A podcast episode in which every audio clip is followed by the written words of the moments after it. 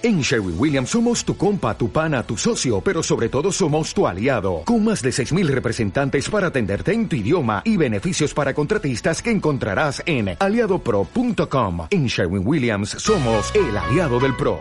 Hoy quiero hablarles, quiero que me acompañes por favor abriendo tu Biblia en el libro de los Salmos, capítulo 60. Libro de los Salmos, capítulo 60, verso 12 dice la palabra de Dios así. Dice, en Dios haremos proezas y Él hollará a nuestros enemigos. Voy a, a, tomar para efectos de esta meditación de este día la primera parte de este Salmo 60, verso 12, que dice, en Dios haremos proezas. Fíjate la afirmación tan grande que está haciendo el salmista. No solamente lo hace para sí mismo, sino lo hace para todas las siguientes generaciones, para todas las personas que iban a nacer muchísimos años después que él estaba recibiendo la revelación de Dios y dice, en Dios haremos proezas. Quiere decir que esta afirmación que hace el salmista no solamente se refiere para los ejemplos que vamos a ver del libro de los jueces, no solamente se refiere para el salmista que lo está escribiendo, no solamente se refiere para, para los hombres y mujeres que salen en la Biblia, que hicieron algo destacado, algo extraordinario, sino que esta afirmación es para ti, esta afirmación es para tu familia, es para que entiendas que en Dios tú y yo hacemos proezas. Ahora, ¿Qué es una proeza? Obviamente estamos hablando de algo extraordinario, obviamente estamos hablando de cosas que, que, sobrepasan lo, lo, que es cotidiano, lo que es común. La Biblia dice que nosotros hemos sido llamados a ser proezas, a hacer cosas extraordinarias. Aún Jesús, antes de ascender al cielo, cuando se estaba despidiendo de sus discípulos, les dijo a sus discípulos, ustedes pueden a la verdad y harán cosas más grandes que las que yo hice cuando estuve con ustedes. Cosas más grandes, cosas eh, más maravillosas, esas son las que están destinadas para que nosotros las hagamos. Entonces, la Biblia es siempre una invitación a que tú puedas soñar. Hay ramas del cristianismo que estudian la palabra que dice que no podemos soñar. Dios sueña, Dios nos da a nosotros la capacidad de soñar. ¿Por qué? Porque Él espera que tú y yo hagamos proezas. Él espera que tú y yo hagamos cosas extraordinarias, cosas extraordinarias para glorificarlo a Él, cosas extraordinarias para llevar su nombre a quien no lo conocen, cosas extraordinarias para demostrarle al mundo que hay un Dios vivo y que sigue haciendo milagros, que como lo hizo antes, lo volverá a hacer ahora. Ahora, yo cuando escucho que en Dios haremos proezas, como que inconscientemente se nos viene a la mente la realidad en la que estamos viviendo, una realidad de, de, temor, una realidad de incertidumbre, una realidad de muerte. Pero déjame decirte que para que exista una promesa es necesario que las condiciones, una proeza, perdón, es necesario que las condiciones no sean adversas. ¿Por qué? Porque si todo está bien, si todo eh, eh, está marchando, bien, pues lo que tú y yo vayamos a hacer, pues no, no requiere de, de, mucho esfuerzo o, o, algo heroico para que lo puedas hacer. Cuando las personas que, que hacen surf, ¿cuántos han visto los que hacen surf? Requieren que el mar esté fuerte, que haya un oleaje fuerte, porque entre más fuerte sea, más grande será la ola, y si logra montarla y si logra dominarla, mayor gloria, mayor, mayores puntos se llevará una proeza la va a hacer. En cambio, si el mar está totalmente calmado, pues estará ahí nada más parado en la tabla, sin moverse, sin hacer mucho, a ver cuánto agarra el equilibrio, a ver cuánto le aguanta tipo Daniel Sano, a ver cuánto puede estar parado sin caerse al agua y como que eso, eso no tiene mucho chiste. Ahora quiero que por favor me acompañes abriendo tu Biblia al libro de jueces. Y yo sé que tú ya leíste estos capítulos, eh, estos versos en la semana, pero de todas maneras quiero rescatar a cuatro personajes y vamos a leer solamente eh, cuatro versículos que son claves, uno o un par para cada uno de ellos. Y quiero empezar en el capítulo número 3, verso 15 del libro de los jueces, quiero empezar con el primero de ellos y su nombre es Ahod. Y dice la palabra de Dios así, verso 15. Y clamaron los hijos de Israel a Jehová, y Jehová les levantó un libertador, a Ahod, hijo de Gera, benjamita, el cual era zurdo. Y los hijos de Israel enviaron con él un presente a Eglón, rey de Moab. Y Ahod se había hecho un puñal de dos filos, de un codo de largo, y se lo ciñó debajo de sus vestidos a su lado derecho. Y quiero hablarte rápidamente de quién es Ahod, de quién es Eglón, de, de, quiénes son todos esos personajes, por si no lo leíste en la semana o, para que lo eh, entiendas de, una forma más fácil, dice la Biblia que el pueblo de Israel había sido eh, entregado en manos de Eglón y el pueblo llevaba 18 años cautivo, 18 años tributando, 18 años de opresión, 18 años en donde el rey Eglón eh, literalmente tenía puesto su pie en el cuello de los israelitas y a pesar de que habían sido el pueblo de Dios, el pueblo que había conquistado gran parte de la tierra de Canaán, en, en esta ocasión, a causa del pecado, a causa de la desobediencia, fueron entregados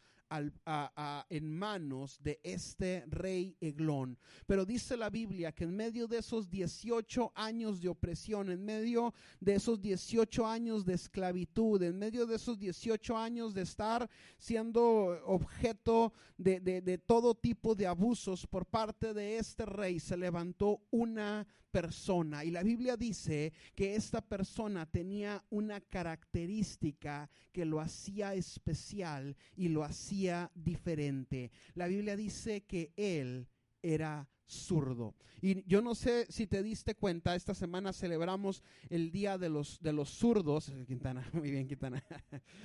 Este, Brenda también, pero... Entonces, eh, cuando leímos e, esta semana, ¿tú también? Bueno, también. Este, cuando leímos esta semana, no sé cuántos se dieron cuenta que el escritor dice que en el original, cuando dice zurdo, decía discapacidad de su mano derecha. O sea que este Aod era una persona que tenía una discapacidad en su mano derecha.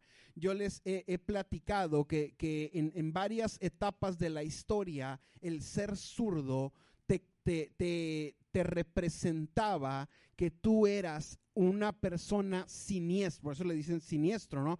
Por, porque eras un delincuente y la ciencia de aquella época, desde César Lombroso y la gente que, estudiaba el, delito y el, delincuente, decían que una persona nacía siendo delincuente, o sea que el delincuente era pues ya como que de, de naturaleza, de nacimiento, tenía un gen delincuente y que poseía ciertas características físicas que lo hacían que a lo mejor en este momento todavía no era un delincuente, pero era un delincuente en potencia y en cualquier momento irá a cometer un robo, un asesinato, una violación, un fraude, no sé, cualquier tipo de delito.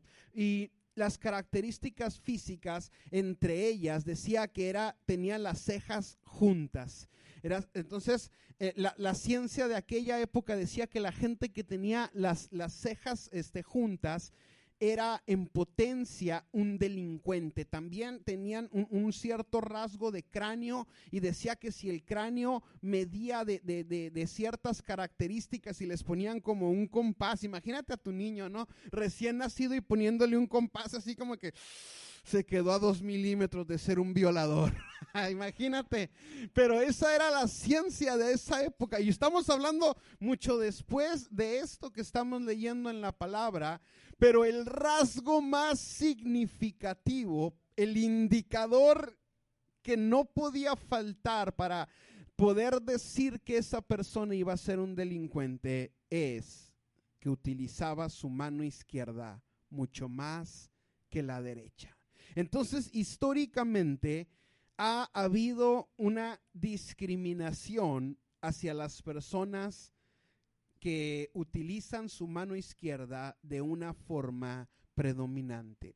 Pero la Biblia dice que este hombre fue escogido para llevar el tributo anual al rey Eglón y dice la palabra que él empezó a hacer un plan y dice, este año, ya llevamos 18 años de cautiverio, 18 años de estar separando nuestro dinero para pagárselo al rey eh, bastante pasado de peso, Eglón. Este año que me escojan a mí para ser el que lleve el tributo, voy a salirme del libreto. Tengo 18 años viendo cómo alguien es escogido. Rey, aquí está el tributo, aquí está el producto de nuestro trabajo, aquí están nuestras cosechas, aquí está lo que te corresponde. Gracias por permitirnos vivir en nuestra tierra, gracias por perdonarnos la vida. Y se regresaban y se iban. Pero este hombre, Ahod, dijo, yo voy a hacer algo diferente. Así es que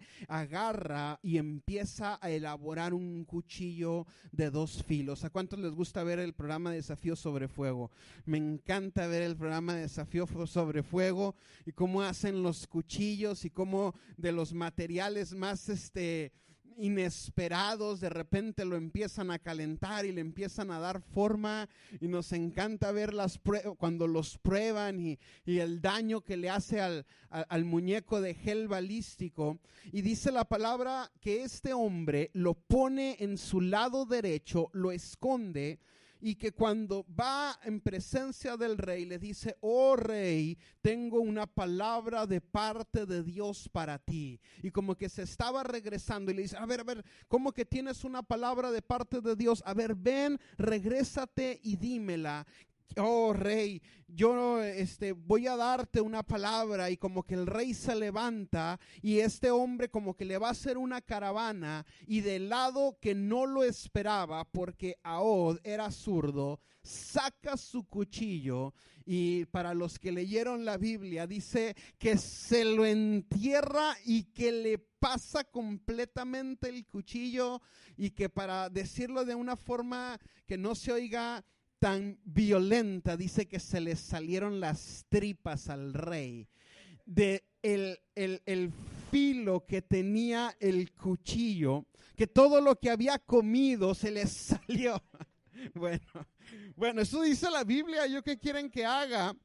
Entonces, toda la gente veneró a Od y dijo, oh Señor, gracias, porque en 18 años se levantó uno que hizo algo diferente, que hizo una proeza, y gracias a que este hombre le sacó al rey lo que traía adentro, le sacó el relleno al rey, es que ahora nosotros vamos a poder alcanzar nuestra libertad. ¿Sabes por qué? Porque la Biblia nos enseña gente común y corriente, pero que en Dios hace proezas. Ahora, estuve meditando en toda esta semana y yo dije, bueno, también como que la cultura pop, como que el, mundo de los, de los cómics nos enseñan algo parecido.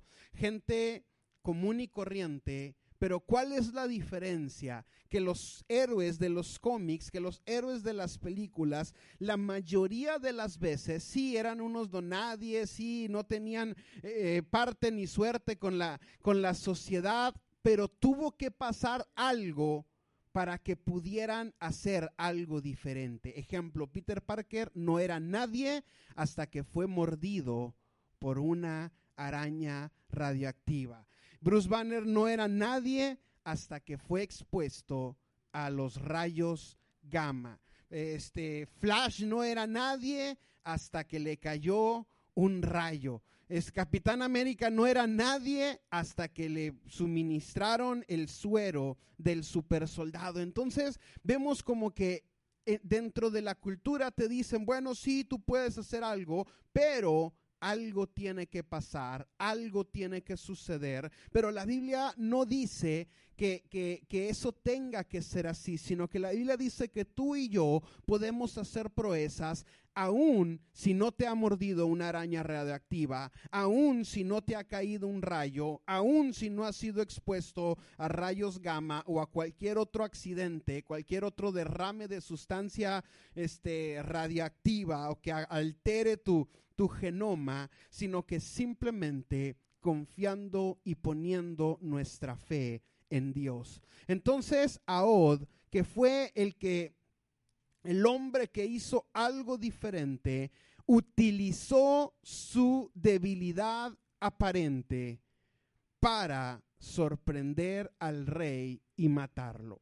Ahod utilizó su discapacidad de su mano derecha para poder sorprender al rey y a la guardia y a todos los que custodiaban la cámara del rey y poder poner fin a su tiranía. Entonces, ¿qué es el, punto que nos deja Od?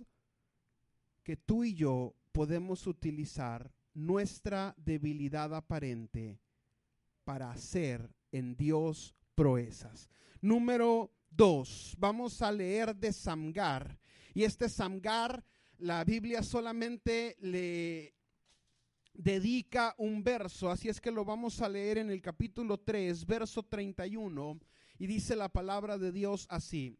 Después de él, hablando de Ahod, fue Samgar, hijo de Anat, el cual mató a 600 hombres de los filisteos con una aguijada de bueyes, y él también salvó a Israel.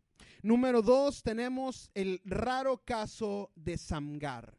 ¿Qué hizo Samgar? ¿Qué es lo que la Biblia nos habla de Samgar? Nada más y nada menos mató a 600 hombres en una batalla, 600 filisteos. Yo estoy seguro que ni siquiera Rambo ni Terminator podían haber matado a la mitad de los hombres que mató Samgar y sobre todo con qué los mató. Dice la Biblia que los mató con una aguijada de bueyes. No dice la palabra que había 600 hombres en el campo de batalla y que Samgar agarró el rayo láser y les empezó, pues eso lo haría cualquiera, sino que la historia de Samgar nos enseña que en cierta ocasión habían sido sorprendidos. ¿Y por qué digo que habían sido sorprendidos? Porque nadie va a la batalla a enfrentar a sus enemigos con una aguijada de bueyes. Cuando tú ves algo eh, pues tú agarras un tubo, un bat, una espada, un hacha, un, no sé, un cuchillo, cualquier cosa que tengas a la mano con la que puedas ocasionar un daño, con la que puedas infringirle a tu oponente eh, algún daño, un objeto punzante, un objeto contundente, no sé, algo con lo que lo puedas vencer, pero lo que me hace pensar es que este hombre fue sorprendido en medio de la batalla y que lo único que había ahí era una guijada de bueyes y en ese momento la agarró y él solito le dio muerte a 600 filisteos en una sola batalla. 600 filisteos. Yo estoy seguro que ni en Rambo 1, Rambo 2, Rambo 3 y Rambo 4, Rambo alcanza a matar 600 hombres con misiles, lanzagranadas, con cuchillos y todas las armas habidas y por haber. Pero este Samgar, al que la Biblia le dedica solamente el verso 31, utilizó lo que estaba a su mano. Lo primero que se le vino a, la mano a agarrar es como la mamá cuando va a, corregirte, lo primero que agarra, si, si agarra la chancla, pues la avienta. Si tiene otra cosa a la mano, el salero, el pimentero, pues ahí como que la corrección, la cuchara, lo que, lo que encuentres. Este Samgar utilizó lo que estaba a la mano. A veces nosotros pensamos que para hacer proezas, pues es necesario tener completa la armadura del Iron Man, es necesario tener completo los estudios en el Instituto Bíblico para poder llevar a los pies del Evangelio a alguien, es necesario tener, estar matriculado en no sé qué instituto para poder hacer algo, pero la Biblia nos dice que nosotros podemos utilizar cualquier cosa que esté en nuestras manos manos y con la ayuda de Dios, con la capacitación de Dios, cualquier cosa puede convertirse en algo para poder hacer proezas. Y me viene a la mente también Sansón, me viene a la mente otro también que agarró una quijada de burro y con esa le dio matarile a los filisteos, a sus enemigos. Entonces tenemos a Od que utilizó su debilidad aparente para poder hacer algo fuera de contexto, para poder salirse del guion, salirse del libreto y poder traer libertad a su pueblo. Tenemos también a Samgar. Samgar utilizó lo que estaba en su mano, lo que le tenía ahí, lo primero que pudo agarrar para matar 600 hombres en una sola batalla. Y ahora voy a hablarte de los dos últimos personajes que he escogido para la meditación de esta mañana. Y es nada más y nada menos que dos mujeres, número uno Débora y número dos Jael. Y voy a empezar hablándote por Débora. Esta mujer que nos menciona la Biblia fue levantada en, un, en, en medio de un tiempo difícil en Israel. Ahora, Imagínate si hoy, en pleno siglo XXI, existen prejuicios dentro del cristianismo, que si las mujeres pueden o no predicar, que si las mujeres pueden o no ministrar, que si las mujeres pueden orar y no pueden orar. Y yo digo, por favor, tenemos tantos ejemplos en la Biblia del Nuevo y del Antiguo Testamento. Pues imagínate el tiempo que estaba viviendo esta mujer Débora para, número uno, ser profetisa y número dos, para gobernar a Israel impartiendo justicia. Dice, dice la palabra que ella se sentaba debajo de una palmera y que cuando llegaban los israelitas y tenían problemas y no, pues es que él me debe, no, pues que, que tú me debes a mí, ella administraba justicia y les hacía justicia. Imagínate esta mujer viviendo en un, en, un tiempo difícil donde era gobernados por el rey Javín y el rey Javín tenía la característica de que en su ejército así nomás tenía 900 carros de guerra, pero no eran carros comunes y corrientes, sino que la Biblia dice que eran 900 carros errados. Así es que vamos a suponer que eran un, híbrido mitad, mitad madera y mitad este hierro y que en las ruedas estaban cubiertas, tenían como una especie de, de, de, de rin de, de de hierro y estaban recubiertos de hierro, lo que en este tiempo como que lo convertiría en una especie de tanque militar. Imagínate el poderío militar de este rey Javín con sus 900 carros cerrados, más la infantería, más los pueblos que, que tenía este, sujetos y que podía disponer de sus ejércitos, era prácticamente invencible. Y si a eso le sumas que tenía a uno de los hombres como capitán de su ejército más ilustres de la época, tenía a Císara, que era su comandante, que era se las sabía de todas, todas en el arte de la guerra y había estudiado combate y sabía estrategias y sabía karate y boxeaba y, y, todo lo que, eh, todo, todo lo que, lo que pudiera dañar a alguien, este, e, e, este Císara lo sabía.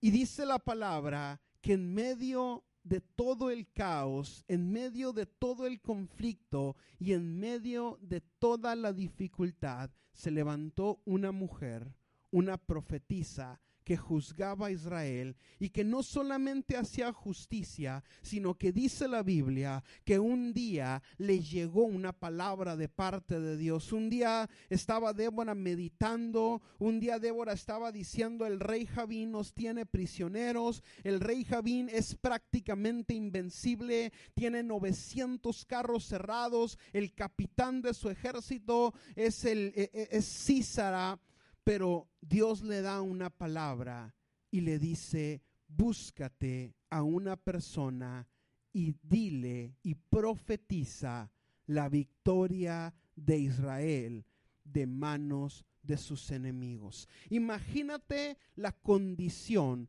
siendo mujer, profetiza, juez de Israel, y pararse en medio de todos en medio de todos los hombres y decirles, el Señor nos va a dar la victoria. ¿Qué crees que sucedería en medio de una sociedad machista, en medio de una sociedad en donde seguramente ella no iba a tomar una armadura, donde ella no iba a tomar una espada e iba a salir al campo de batalla a intentar derrotar al ejército del rey Javín cuyo comandante era Císara, ¿qué crees que pudieron haber dicho de esta mujer?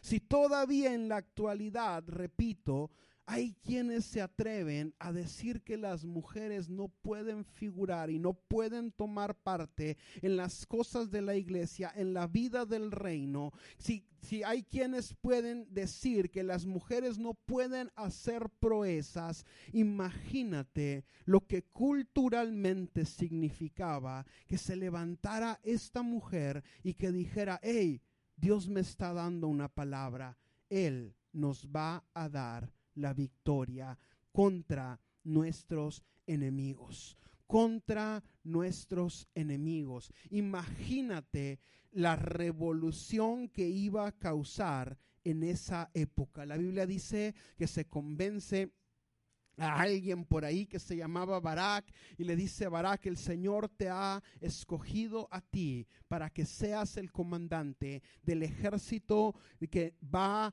a traer libertad al pueblo de Dios y vamos a vencer a Javín, a Císara, a sus 900 carros cerrados y a todos los soldados de infantería que pudieran venir en contra de nosotros porque Dios los va a entregar en nuestras manos. Entonces ahí como que Barak empieza a trastabillar y dice, bueno, yo quiero que tú vengas conmigo porque como que a veces me falta valor y, y te necesito ahí para que estés hablándome, para que me estés diciendo el mensaje de parte de Dios. Y ella dice, bueno, yo voy a ir contigo. Si eso es lo que tú quieres, está bien, yo voy a ir contigo, pero quiero que sepas que la gloria de esta batalla se la va a llevar una mujer. Y es ahí donde entra mi favorita de todos estos personajes que estamos viendo, de Aod el zurdo, el que utilizó su debilidad aparente,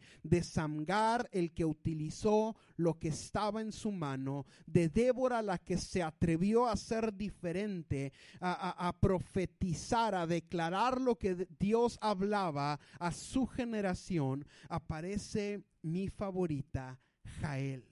Jael. Y quiero hablarte, antes de empezar a hablarte de Jael, quiero ponerte un poquito en contexto lo que vamos a leer de ella. Y dice la palabra que cuando Débora y Barak salen a la batalla contra el rey Císara, pese a todos los pronósticos, pese a toda la lógica, a, lo que nuestra experiencia nos ha dicho, empiezan, tal como lo profetizó Débora, a vencer al pueblo al ejército del rey Javín. Y empieza a prevalecer Israel y empieza a prevalecer Israel. E Israel empieza a ganar, a ganar, a ganar y empieza a descuartizar a los carros y a los hombres y a los caballos y a todo de tal manera que su capitán, el gran Císara, de repente se ve con sus ejércitos ya casi aniquilado, ya casi exterminado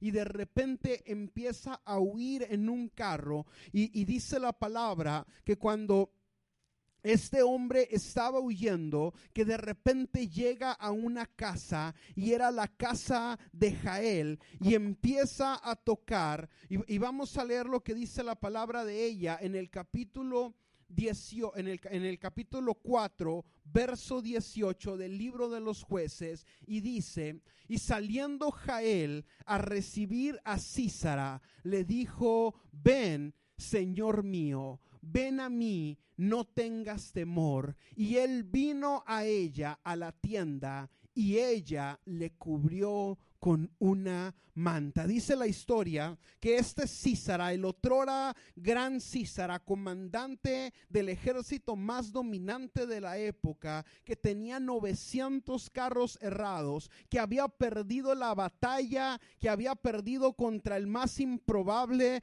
con, el más improvisado de todos los ejércitos, de repente empieza a correr por su vida y se encuentra en una aldea y toca y le abre esta mujer y Císara buscaba dónde esconderse, era como una cucaracha cuando es, e, e, es, sacada, desde, es descubierta y se va y se, se quiere meter por cualquier recoveco para tratar de salvar su vida. Y así estaba este capitán Císara como una cucaracha buscando un escondite y de repente esta mujer le abre y llega Císara llorando y le dice, oh, por favor, escóndeme que me van a matar. Sí, sí, sí, no te preocupes. Y dice la Biblia que esta mujer lo tapa con una, con, una capa y que lo tiene así como bebé. ¿Cuántos han visto cuando los bebés, las, madres tienen a sus hijos así en los bebés? Y Císara le dice, tengo mucha sed, tengo mucha sed, dame agua.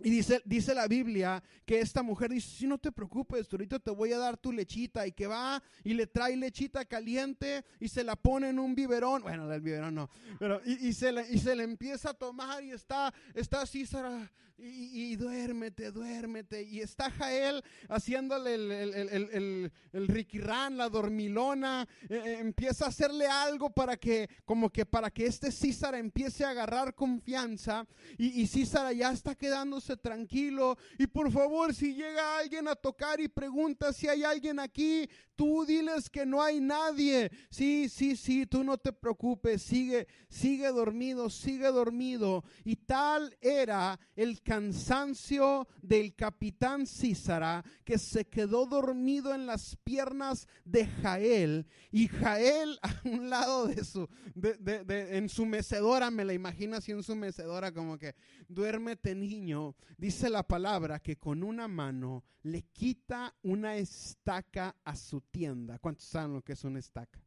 Le quita una estaca. Imagínate, está ahí y de repente así como que con, la mano derecha le estaba dando, así haciéndolo eruptar, así pegándole y de repente con la otra se agarcha y saca una estaca con la que detenía su casa y luego duérmete niño, duérmete niño y se la pone en la sien y con la otra mano agarra un mazo y que cuando Císara estaba profundamente dormido, ¡zas! le atraviesa el cráneo con una estaca. ¿Y por qué te digo que es mi favorita? ¿Porque es la más violenta? No, es mi favorita porque Jael, que estaba en su casa, que ni siquiera era parte de la batalla, que no tenía un uniforme, que no tenía un escudo, que no tenía una espada, Jael representa a quienes saben aprovechar el lugar donde Dios te tiene plantado.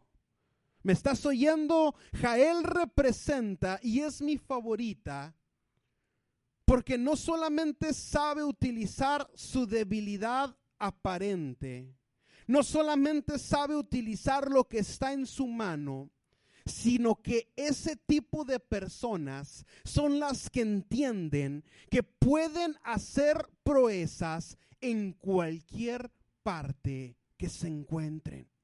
No necesitaba estar en un campo de batalla, no necesitaba estar al frente con los más valientes, no necesitaba tener armas, no necesitaba tener un adiestramiento militar para que fuera ella la que conforme a la palabra de Débora, la profetisa, se llevara la gloria. Ella puso la cereza en el pastel, ella puso fin al conflicto. Aquí murió el gran comandante general de los ejércitos de Javín, Císara. Dice la historia que de repente empiezan a buscar a Císara, ¿dónde está esa cucaracha? ¿Dónde, dónde? Y que llega Barak, que llega el ejército y que le dice, no ha llegado por aquí el gran Císara. Ah, sí, sí, sí, ven aquí. ¿Quieres ver dónde lo tengo? Sí, ¿dónde está? Y ya traían la espada y ya traían el arco y ya traían eh, el hacha y de repente lo ven con la sien explotada y dice, no, pues ya nos vamos. Así como dice, no quiere que le limpiemos, señora, porque capaz de que también se enoja y, nos da a nosotros chicharrón, sino que, la, sino que Jael supo aprovechar el lugar en donde se encontraba. Es que no puedo salir por la pandemia, es que no puedo hacer nada, es que me tienen aquí encerrada la pelea fue a la casa de Jael. Jael supo aprovechar el lugar en donde Dios la tenía. ¿Sabes por qué? Porque hacemos proezas cuando utilizamos nuestra debilidad aparente y dejamos que el poder de Dios se perfeccione en nuestras debilidades. Hacemos proezas cuando usamos lo que tenemos a la mano para que Dios sea glorificado. Hacemos proezas cuando actuamos aún frente a los prejuicios de la gente. ¿Cómo es mujer? ¿Cómo va a hablar? Este, ve, tiene un mes de convertido y ya anda queriendo evangelizar. Haces proezas cuando vas más allá de los prejuicios de la gente. Haces proezas cuando sabes aprovechar el lugar donde Dios te tiene plantado. Ahí en tu casa, ahí en tu trabajo, ahí en tu familia, haces proezas cuando entiendes que Dios te tiene ahí por algo. Haces proezas cuando levantas altares de oración en tu casa. Es que no pasa nada. ¿Cómo que no pasa nada? Pasa todo cuando disponemos nuestro corazón a orar a Dios. Haces proezas cuando intercedes por las necesidades de otros. A lo mejor tú no estás pasando crisis, a lo mejor tú no estás pasando enfermedad, pero hay otros que sí la están pasando. Y cuando tú te pones en la brecha por ellos, cuando tú dices, hoy voy a orar, no por mi familia, voy a orar por la familia de mi compañero, voy a orar por la familia de mi amigo, voy a orar por la familia eh, X que se sienta al otro extremo del auditorio, cuando tú empiezas a orar, cuando tú empiezas a anteponer sus, sus necesidades a las tuyas, empiezas a hacer proezas. Hacemos proezas cuando llevamos a alguien a los pies de Cristo. Hacemos proezas cuando compartimos el Evangelio, cuando les hablamos de la esperanza tan grande que tenemos a la cual hemos sido llamados, cuando les enseñamos del Salvador que nos ama, que no es por méritos propios, sino que todo depende de lo que Él ya hizo, que lo único que yo tengo que hacer es creer, que lo único que yo tengo que hacer es confiar. Es ahí cuando nosotros empezamos a hacer proezas y, a veces como que creemos que, que, necesitamos ser llamados y anunciados y, escuchar una voz que nos diga, es tu momento de hacer proezas, hijo. La oportunidad llega a cada instante. La oportunidad te llega en tu casa, la oportunidad te llega en el trabajo, la oportunidad te llega con tu familia, la oportunidad te llega cuando mandas un WhatsApp, la oportunidad te llega en cualquier momento que dispongas tu corazón y que entiendas que el Señor sueña con que un día tú también te levantes, que el Señor sueña que un día tú también como Ahod decidas salirte del libreto y decir tengo 18 años viendo cómo este gordinflón se lleva nuestros tributos, yo me voy a hacer un cuchillo y pase lo que pase, cuando esté delante de él, le voy a atravesar todo con el cuchillo. Yo me imagino a Od sacándole filo, yo me imagino a Od preparándolo, diciéndole más, más, tiene que estar bien afilado, porque en cuanto tenga una oportunidad, oportunidad. Lo que para la gente es mi debilidad, para Dios se va a convertir en lo que va a usar para hacer algo so totalmente sorpresivo. Es necesario que se levanten los samgar, que digan, sabes, lo único que tengo es una guijada. Ya se llevaron la metralleta, ya se llevaron el lanzallamas, ya se llevaron la, la bazuca, pero lo que tengo en mi mano, si Dios está conmigo, es más poderoso que cualquier arma sobre la faz de la tierra y que en un buen día te levantes y 600 filisteos caigan a causa de que creíste en el Dios que te impulsa a hacer proezas. Es necesario y Dios sigue soñando que se levanten hombres y mujeres que a pesar de lo que la gente diga, si puedes o no puedes, si debes o no debes, si estás capacitado o no estás capacitado, ¿qué me importa y qué te importa a ti? sino que yo recibí y lo que oí de parte del Señor, sobre eso me levanto, sobre eso me activo y en medio de un clima de muerte, de esclavitud, de pecado, yo me atrevo a profetizar la victoria sobre mis enemigos. Y número cuatro, mi favorito, Dios sigue soñando de gente que entiende que está en el lugar correcto. No es, Señor, cuando me saques de aquí y me envíes a las naciones, cuando me pongas detrás de los púlpitos en los congresos, ¿dónde estás? Dios te puede utilizar y se lleva la gloria porque entiendes que en ese lugar puedes hacer proezas, en la intimidad de tu casa, en la comodidad de tu sillón, donde quiera que levantes intercesión, donde quiera que digas, hasta aquí, diablo mentiroso, sueltas a mi familia, sueltas a mis generaciones y te atreves a profetizar la victoria sobre tus enemigos. Ahí tú y yo empezaremos a ser proezas. Empezaremos a hacer proezas. Nos saldremos del libreto. Es que eso no se puede hacer en la pandemia. ¿Quién dice que no se puede? ¿Quién dice que tenemos que esperar a que todo esté bien para mandar un mensaje, para hacer una llamada telefónica, para mandar un correo, para hablarle a alguien, para decirle Dios te bendiga a alguien, para llevar a alguien a los pies de Jesús? El cielo sueña con que el pueblo de Dios se levante y en Dios hagamos proezas.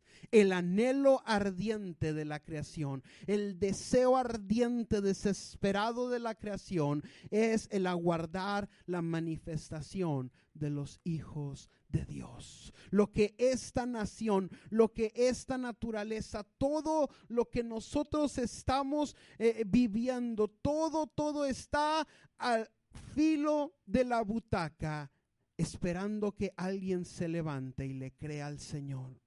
Señor, ni siquiera he terminado los, los discipulados. Siempre que hay un pueblo sediento, saldrá agua de la roca. Siempre que haya alguien que se la crea, alguien que diga, Señor, tú me puedes utilizar a mí. Señor, usa mi debilidad aparente. Señor, que tu poder se perfeccione en mis debilidades. Señor, no tengo mucho, no soy el más calificado, no soy el más talentoso, pero lo que tengo en mis manos, Señor, yo lo pongo a, a ti. Señor, no estoy en el frente de la batalla, ni siquiera me enlisté en el ejército, no tengo ni uniforme de soldado, pero entiendo que en el lugar en donde estoy, tú puedes hacer proezas conmigo. Y es ahí donde Dios nos ve desde su trono, sonríe por ti, sonríe por mí. Y dice, esos están entendiendo. A estos ya les está cayendo el 20.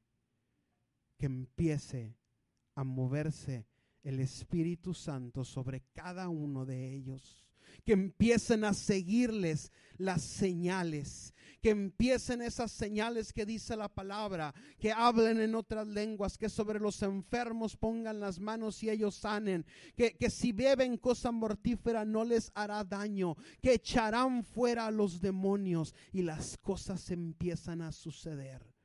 ¿Por qué? Porque hubo alguien que entendió que para esta hora había llegado. Hubo alguien que entendió que no es coincidencia que nacieras en medio de esta generación, que no es coincidencia que todavía tuvieras vida para este día, para entender que en Dios tú y yo vamos a hacer proezas. Que en Dios tú y yo vamos a hacer proezas.